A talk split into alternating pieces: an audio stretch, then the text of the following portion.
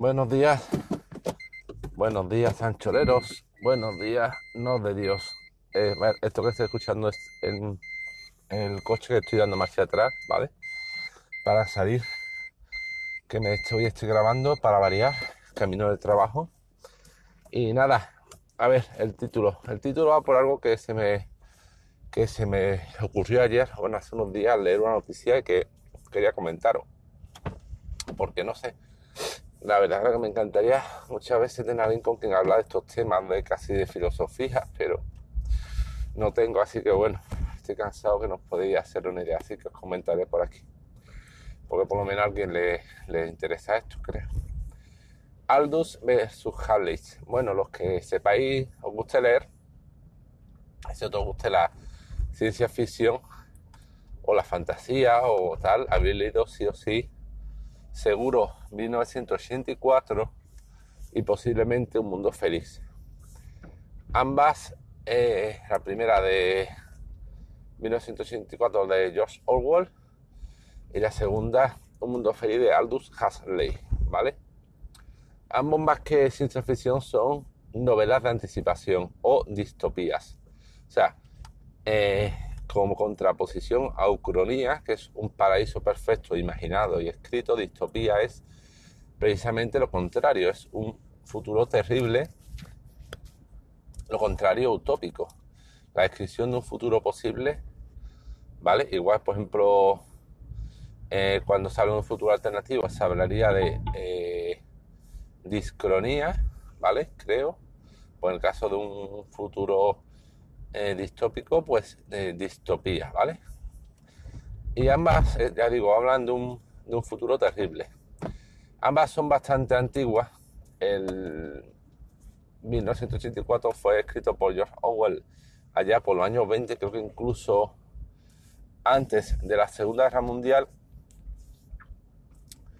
por este autor que, como digo, además eh, tiene otro magnífico, no distopía, pero fábula política se llama Rebelión en la Granja y este personaje George Orwell combatió en la guerra, estuvo en la guerra civil española, vio cómo se traicionaban los, los ideales, a raíz de eso escribió Rebelión en la Granja y viendo el futuro que podía hacer en aquel momento, escribió en 1984.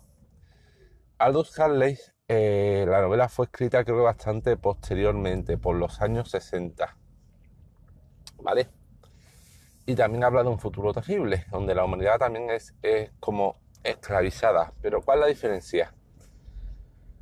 Eh, 1984, donde sale el, aunque no hayáis, no guste la literatura, seguro que habéis oído hablar de Big Brother, del Gran Hermano, aunque sea por programa de televisión, por reality show. Bueno, pues primero, la esclavitud se basa en la falta de información, ¿vale?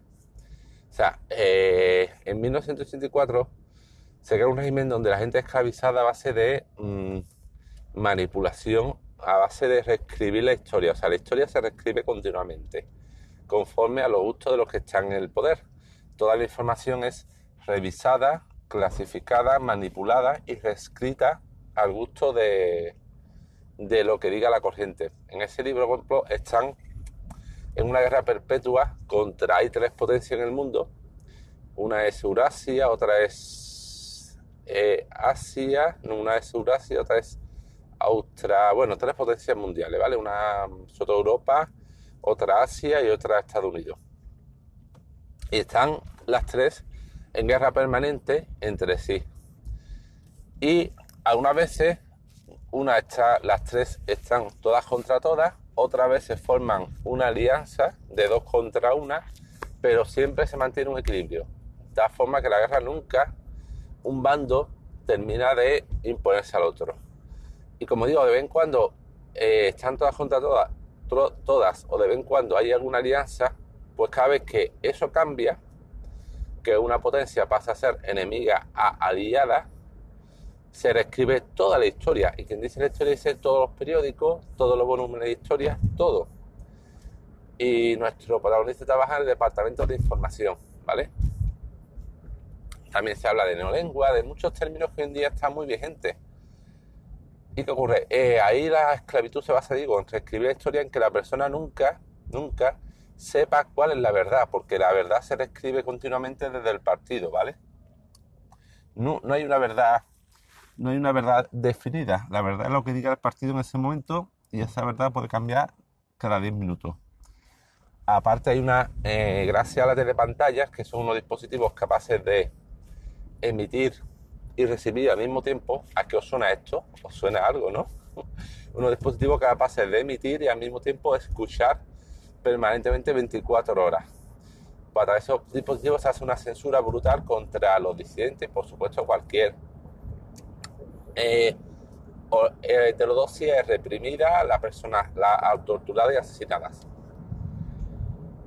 Pues como digo, ese modo de manipulación hoy en día no es, bueno, paso al segundo punto. En cambio, el, un mundo feliz Aldous Harley se basa en un mundo donde la información es libre, todo el mundo tiene personas acceso a todo, a toda información, pero ocurre que las drogas también son libres. Hay una droga oficial que se suministra a todo el mundo de forma libre e ilimitada.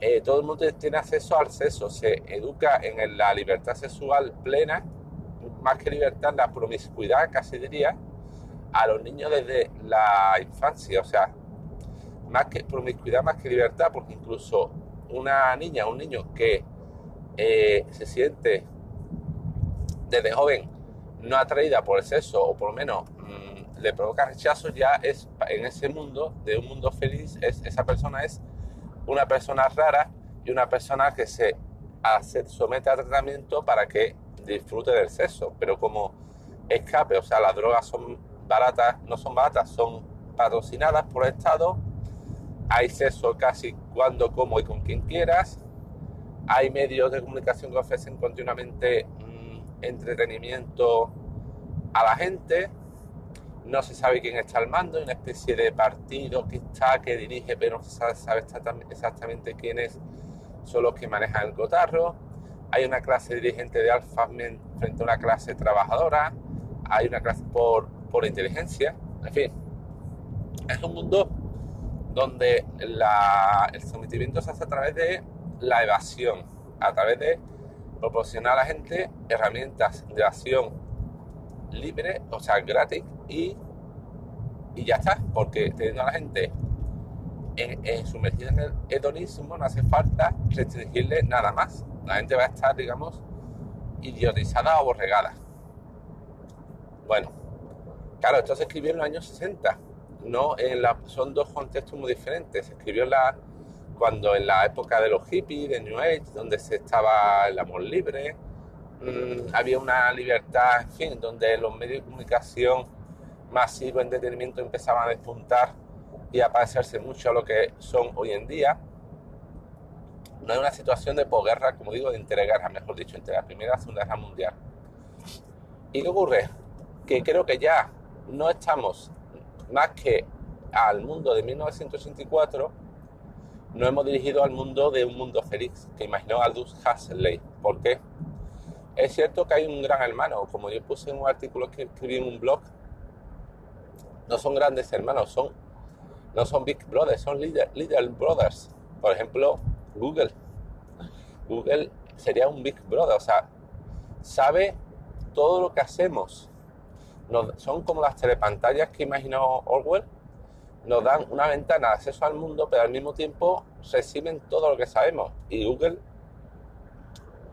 no emplea, o por menos quiero creer, no emplea esa información en términos políticos para reprimir políticamente a la gente, lo emplea pues para vendernos cosas, para convertirnos en consumidores antes que ciudadanos libres. ¿Qué ocurre? Que en cambio, a cambio de esto, bueno, ¿por qué digo todo esto? Porque leí una noticia, ya llegó al grano, ¿vale? Donde comparaba, eh, la portada comparaba la evolución de ciertos servicios históricamente. ¿Y qué ocurre? Que en esa gráfica que evaluaba el coste ya digo, determinados tipos de servicios, se veía que de aquí a hace unos años los servicios, digamos, asociados a la calidad de vida, que eran, por ejemplo, eh, cuidado de los niños, educación, alimentación, los servicios que no hacen personas libres y librepensadoras y ciudadanos, había, se habían encarecido continuamente. La curva de eh, se habían encarecido. Cada vez más caro cuidar de niños y tener una familia, por tanto, cada vez más caro tener una alimentación adecuada, basada en alimentos no ultraprocesados, cada vez más caro tener una educación en, mejor de calidad que te permita aprender a pensar y a razonar. En cambio, los medios de entretenimiento, los servicios de entretenimiento, los servicios de, viajar, en cambio cada vez más barato viajar, cada vez más barato el ocio, sobre todo el ocio digital, cada vez más barato mmm, todas esas cosas. Entonces, claro, es que lo, lo leí y dije, es que, es que Aldous Harley, hijo mío, cuánta razón tenía. O sea, es que llevamos años, décadas, todo el mundo preocupado por el gran hermano, nos vigilan, nos, nos espían, controlan todo lo que hacemos. Orwell tenía razón, no. Orwell no tenía razón. O sea, Orwell lo escribió el libro en una época donde los medios de comunicación, donde, un mundo muy distinto, un mundo entre guerras, donde, lo que donde la gente a lo mejor no tiene tiempo para pensar en ver películas, en ver series, en viajar, en disfrutar. Con lo cual, desde su punto de vista, su perspectiva, sí es cierto 1964 y solo hay que ver cómo funcionó los regímenes soviéticos de posguerra, que eran grandes hermanos, literalmente. Pero claro, el muro de Berlín cayó, cayó el comunismo. ¿Y qué mundo nos encontramos? Y el mundo posterior, Harley era un visionario, fue... Estamos en el mundo de Harley más que en el de George Orwell.